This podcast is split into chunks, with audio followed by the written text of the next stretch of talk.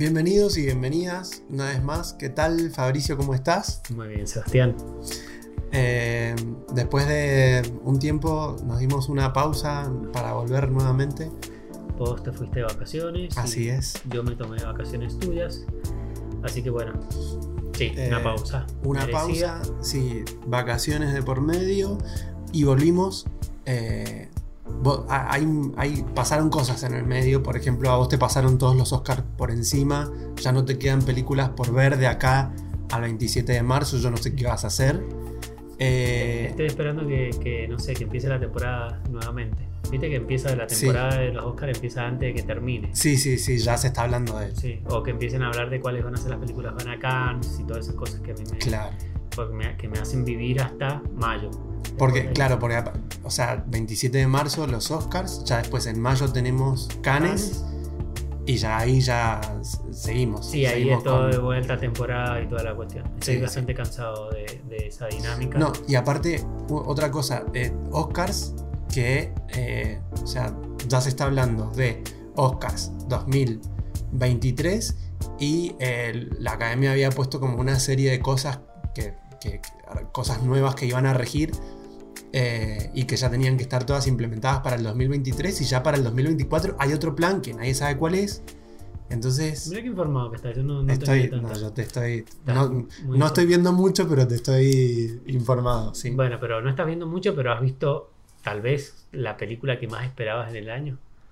Eh, puede ser que haya visto, sí, la que. Es que en realidad no era la que más esperaba de este año, porque era como que no- esta, esta película no tenía que llegar este año. Eh, pero bueno, hoy vamos a hablar de The Batman. The Batman. Con En presencia de, de de Batman. Batman. Eh, vamos a hablar de Batman. eh, y yo no sé si querés que haga un, un pequeño recap de por qué estamos viendo otra vez a Dale. Batman en la pantalla Contame, grande. ¿por qué estamos viendo de nuevo Batman en la pantalla grande? Eh, después de las películas de Nolan, quedó pendiente como... eh, pa- pasó lo siguiente, después de las, de las de Nolan, ya había empezado toda esta saga del MCU, que después se, se pasa a bautizarse como MCU, que es el universo cinematográfico de, de Marvel. Eh, y ahí es cuando DC Comics dice, perdón, DC Entertainment con Warner dicen, ellos tienen un universo y nosotros no tenemos un universo y acabamos de finalizar con eh, uno de nuestros superhéroes íconos que era Batman, que terminaba esa trilogía de Nolan, que Nolan dijo, no la sigo más. Eh, que había dejado una puerta abierta, pero que dijo, no la continúo, de hasta acá llegué. Y después viene lo que eh, es un intento de el, el un- el universo extendido de DC, y ahí es donde entra Ben Affleck. Que no hace más que matar al personaje porque veníamos de ver un lo que yo a mí me gusta como catalogar como un Batman muy tecnológico, muy ingeniero con el de Christian Bale y Nolan a ver un Batman con armadura y super galáctico como era el de Ben Affleck y que aparte no tuvo una película en solitario que gracias a Dios no tuvo una película en solitario eh, y que eh, venía a jugar a este nuevo intento de universo de, que estaba preparando Warner con DC, eh, que no estaba teniendo película en solitario y que la película en solitario que, que iba a hacer Ben Affleck de Batman la iba a protagonizar, dirigir y guionar. Ujú. Parece que tuvo un, ahí un pico de estrés Sí, hasta que llegó un momento que dijo, no "Ah, hago ninguna de las tres cosas. no hubo ninguna de las tres cosas. Las dos películas que hizo con el personaje de Batman salieron bastante mal, fueron bastante fallidas. Eh, Que es Batman vs Superman y y la Liga de la Justicia. Eh, así que ahí es donde entra en juego este nuevo director que en ese momento, o sea, 2015 es cuando se anuncia esta película. O sea, Sí. ya llevamos siete años esperándola y eh, en ese momento el director que hoy vemos en pantalla estaba haciendo otra cosa, estaba en otra, estaba haciendo El Planeta de los Simios. Para quienes no conocen a Matt Reeves, Matt Reeves fue el encargado de las dos últimas películas de... Hizo también una Cloverfield que fue como, creo que fue su primera, su primer largometraje para cine porque antes había hecho solo televisión. Eh, creo que no tuvo nada antes que eso en cine. Y, y terminó haciendo las de la última trilogía del Planeta de los Simios, terminó haciendo la- las últimas dos. Que no sé si vos te acordás, pero las vimos juntos en el cine esas últimas tres películas. A mí me gustaron bastante y se podía ver como eh, un director ya como que, que estaba firmando también eh, un guion. Eh, así que bueno, finalmente fue el elegido para reemplazar a, a- a Ben Affleck en la producción de, de la película. Y Warner, como ya le venía saliendo todo mal, dijo, hacela que te pinte. Eh, lo único, esto también salió ahora días antes de, de que se estrenara la película, porque obviamente la prensa salió a preguntarle, bueno, ¿qué condiciones te puso Warner para esto? Eh, según él, según Matt Reeves, la única condición que le puso Warner para hacer esta película fue que eh, sea PG-13, que es como para ¿Qué? mayores de 13. Ah, bien. ¿sí? Que no sea una película ATP, ¿no? que no sea apta para todo público.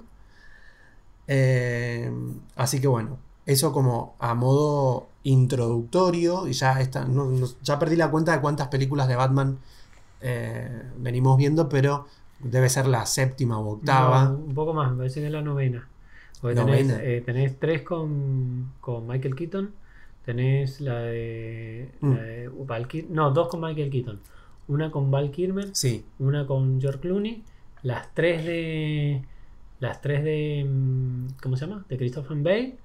¿Cuántas tenés ahí? de ¿Ya? Christian Bale ¿Siete? ya tenemos siete. Bueno, y dos de Ben Affleck, esta es la décima. Esta es la décima película. Esta es la décima y no estamos contando, bueno, eh, Sí, sí, sí, yo igual no la cuento. La, la vieja, la de Adam West, no la cuento.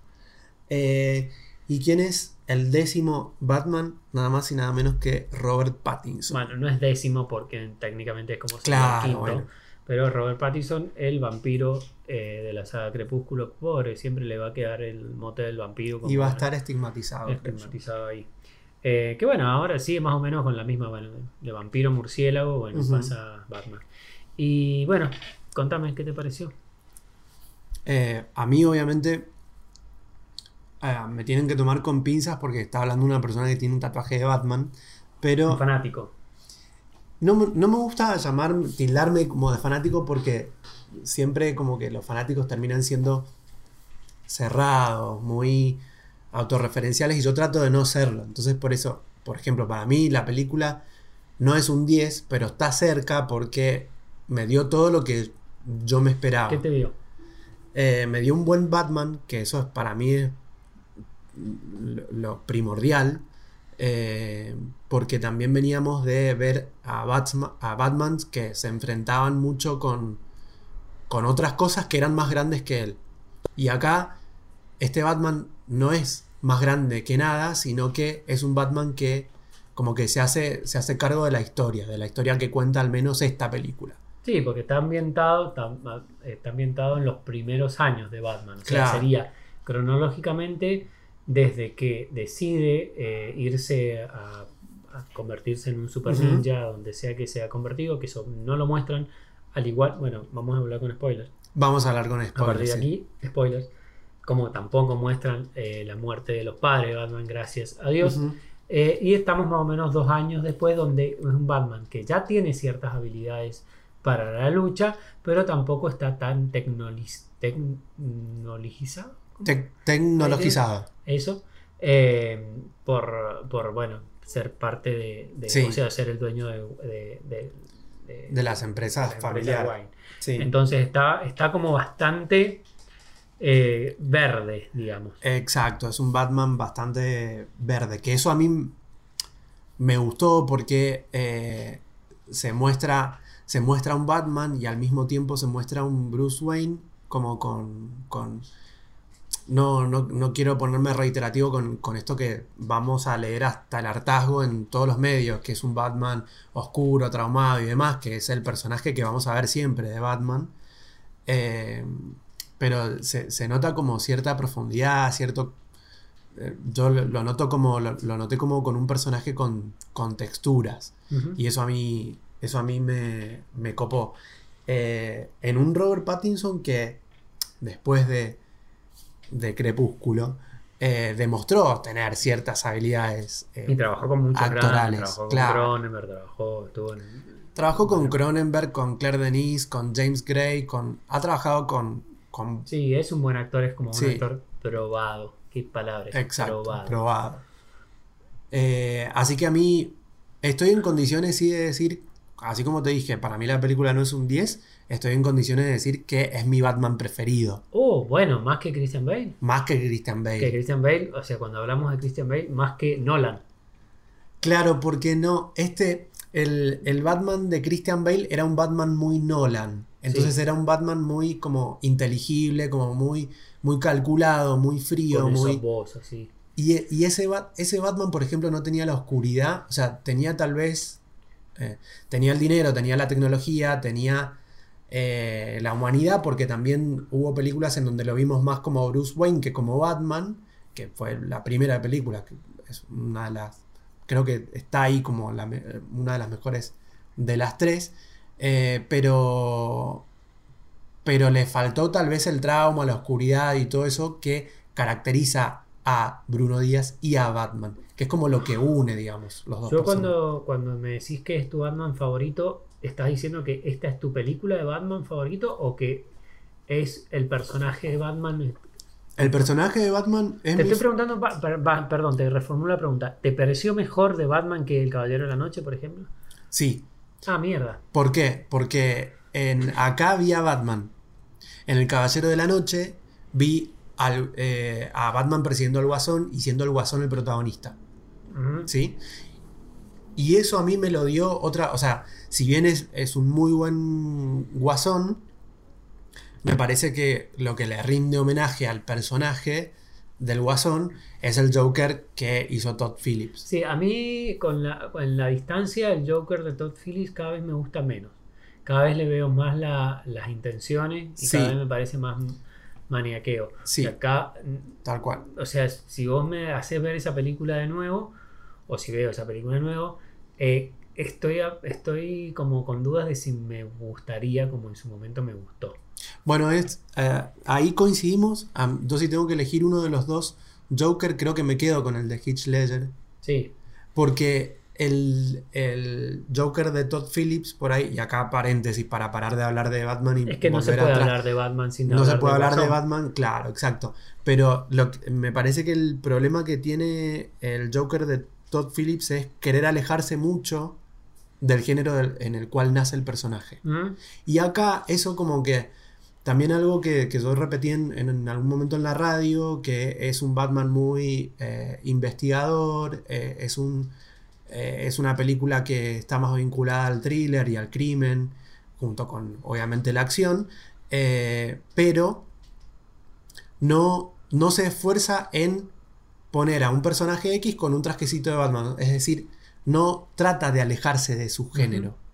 ¿no? Sí, En, en el Joker me parece que sí hicieron eso y por eso creo que ahora que lo veo en perspectiva, baja un, tal vez un escalón ese Joker y me quedo con el de Hitch Ledger. Pero en El Caballero de la Noche el protagonista era, era el Guasón, bien. no era Batman. Ah, Yo acá quería ver a Batman. Y lo viste. eso- y ¿Te lo gustó? vi. Y lo vi y me gustó. ¿Qué decís con.? eh, te hago dos preguntas. Que, eh, ¿Qué decís con estas críticas que dice que la película se jacta de ser oscura, pero eh, no tiene sangre, no tiene escenas de sexo, no es como. eh, en ese sentido, es bastante mojigata. No sé si es la faceta de, de Batman que nos querían contar en este momento. Porque para que eh, Batman se vuelva un personaje mucho más sanguinario, tiene que recorrer un camino. Y ese camino todavía no lo recorrió. Al menos no en esta historia, de, de- de- en este Batman que nos quiere contar eh, Matt Reeves. Me parece que está tejiendo el camino para eso, pero no era el momento de contarlo ahora. Y yo sé también lo que deben estar criticando el tema de, bueno, si no me lo contó ahora en una película de tres horas, ¿cuándo me lo va a contar y en qué duración? Ahí también yo tengo mis reservas porque, si bien es como tedioso ponerse a ver una película de, de tres horas hoy en día, medio como que me, si me pongo reflexivo, medio como que me molesta que eh, y, e incluso va, creo que va en detrimento de todo tipo de cine que estemos discutiendo la duración de las películas. Bueno, sí, sí, sí. sí. Las películas, o sea, la, la duración no iba a la duración. Iba al hecho de que podría haber tomado la decisión, así de ser una película de unos una hora cincuenta, ujú. eh, de hacer un Batman más sexual, hacer un, ma- un Batman eh, más manifiestamente muy violento, y no lo hace. La película me parece que es más oscura por unas decisi- más decisiones de puesta en escena, de, ese, de fotografía, de que prácticamente transcurre de noche, y eso, ha- eh, y ahí va la segunda pregunta, eh, a- lo han criticado porque por ahí se, se la ve como medio fea. A veces como que hasta que no, no se ve muy bien. Eh, ¿Eso Sí. qué te parece? No, de, primero y principal, a nivel, y a nivel técnico, depende mucho del cine en el que la estás viendo. A mí- nos ha pasado de ver películas en, en un cine que, que no saben manejar los foquitos directamente y una película que está bien hecha, si no saben manejar bien iluminación, sonido, no, no te crean el clima. ¿No le echas la culpa a la película de que por ahí no, No, se... no, para Bueno, nada. No, ya ¿Te está gustó, la foto, ¿Te gustó la Sí, en escena que todas las escenas transcurran de noche o en interiores oscuros? Sí, porque en definitiva eso es lo que se le criticó al, al Batman de Nolan, a la tercera película. No, este, eh, no, es un Batman que está, no está en Ciudad Gótica, está en Nueva York y transcurre todo de día. Y ahora lo criticamos porque Pero, transcurre acá, todo de acá se noche. pasan de mambo. O sea, el único momento en el cual transcurre de día es un, es un velorio. O sea, Ah, sí, y hay dos escenas que para mí están estratégicamente elegidas para que transcurran en, en un amanecer. Eso es todo el día- la luz del día que vemos. claro. Pero para mí está bien porque también es, creo que es el registro visual que se buscaba con esta película. Era un Batman noir. Y esto lo aclararon de entrada. Y no veo mucho, mucha luz del día en un Batman noir o sea, y en un personaje oscuro. Y también lo que decías recién de eh, una... Así como no podemos hablar del Batman sin hablar del Joker, no podemos hablar de Batman sin hablar de Ciudad Gótica. Y Ciudad Gótica es una ciudad que se mueve más de noche justamente por toda la corrupción. Entonces ahí me parece que está justificado esa luz de la noche que vemos casi a, a lo largo de toda la película. Tres horas. Entonces a mí eso la verdad que me gustó y ah, es más, me parece que hasta estuvo bien manejado. Bien. No sé, no, no le... Si le voy a bajar puntos, no le bajo por el lado de la oscuridad. Una de las cosas que me hace bajarle punto es eh, el pingüino.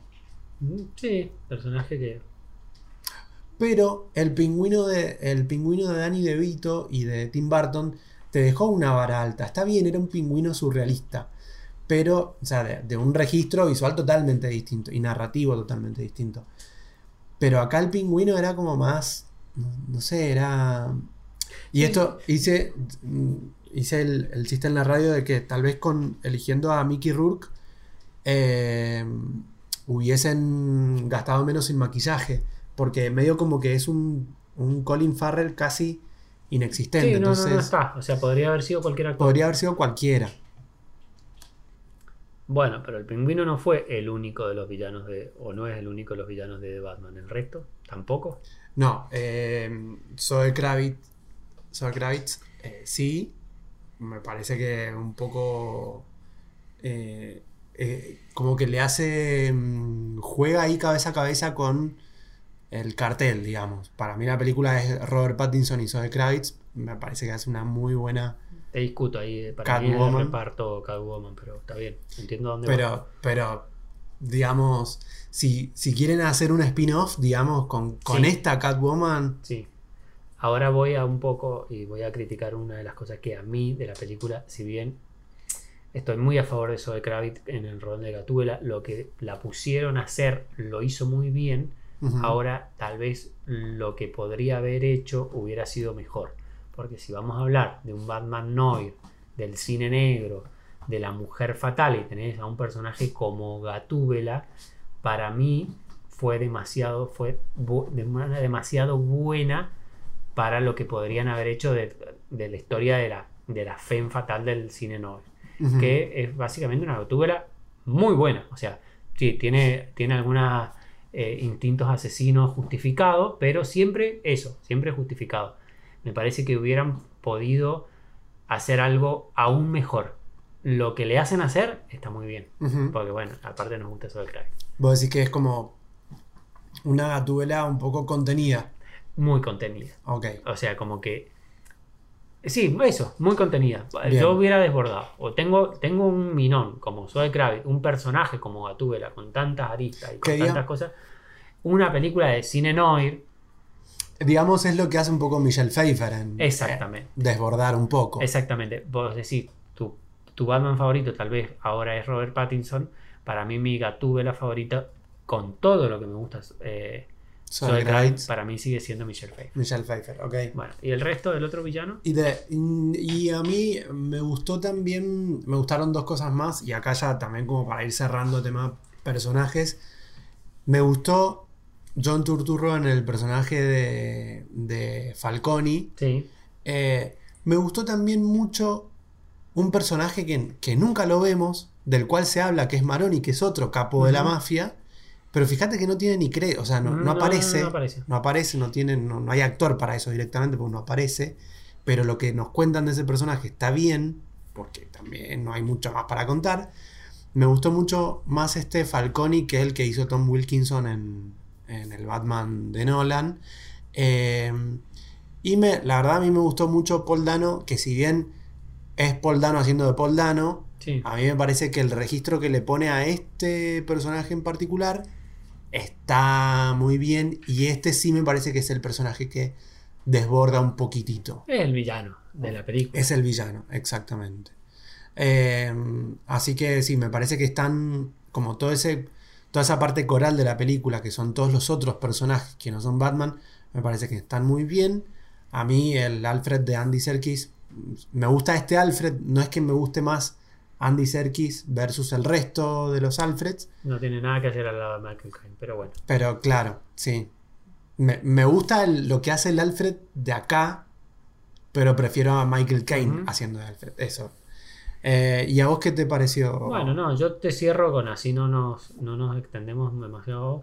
A mí me gustó mucho porque me gusta mucho el esta combinación entre cine noir, cine noir, cine noir y, y thriller a lo que se la comparó mucho con Seven y por esta relación de un personaje que todavía no hemos hablado, que es el, el comisionado Gordon, y eh, la mística de este Batman detective, que es más el primer Batman, el de los cómics, de este, de- Sí. del, del- que sale de, bueno, de C, eh, Sí. de, de, eh, detective, la D, la D. Eh, bueno, eso me gustó mucho, perdón, no estoy, no estoy como cerrando, porque a mí me gustan mucho esas películas. Lo que me parece es que es una búsqueda que está haciendo DC para encontrar cuál es el registro finalmente de sus superhéroes, lejos de eh, los pochoclos y las, pal- y las gomitas de colores de Marvel, eh, se está yendo hacia este lado que a mí me gusta mucho, pero no sé hasta qué punto va a ser comercial, y más en una Claro. película de tres horas. Lo que no me gusta es, o lo, lo que no me, gus- lo que no me gustó, es ciertos toques melodramáticos de la película que no ha podido dejar de lado cuando lo podría haber hecho muy fácilmente. Principalmente eh, la escena de Gatúbela descubriendo cuál es la- Sí. su relación con Falcone, que pues, sinceramente se la compro en una película de Almodóvar, pero no en una película de Batman, porque es muy melodramático. Y después, bueno, no sé, el monólogo de Adam, Ser- de Adam Serkis, de, bueno, de, de Alfred, saliendo del coma y dando un monólogo de 5 o 6 minutos. Son esas cosas que si le vas a dar verosimilitud o, o esa cierta carga de importancia, eh, y no me lo metas. Entonces, eh, me parece que ahí la película un poquito hace agua. También eh, que estamos un poco cansados de estos personajes de superhéroes que les pegan palos por todos lados y, siempre aparecen eh, bien parados. Eh, Batman muestra algunas cicatrices y cosas, pero muy, es muy leve para lo que para lo que esperaríamos de los primeros años de Batman. Y eso, en, en, eh, en resumidas cuentas, la película me gustó mucho. Sí, está siendo bastante bueno. Incluso te, te pediría que seas hasta un poquito más malo porque... Pero no, no, no, pero tiene esa, tiene ese, tiene ese cierto dejo. Primero de lo que podría haber hecho. Ujú, Gatúbela, todo esto, esto que el, eh, coincido con vos y el pingüino. Eh, y después que esta falta de, de registro que me parece que también o esta, o esta mezcla, de- no son mezcla de géneros, porque es básicamente, son pastillitas que meten ahí como, bueno, la película no tiene nunca un, un chiste, o sea, no tiene un, o sea, no tiene comedia para nada, y me parece que esa decisión no está mal.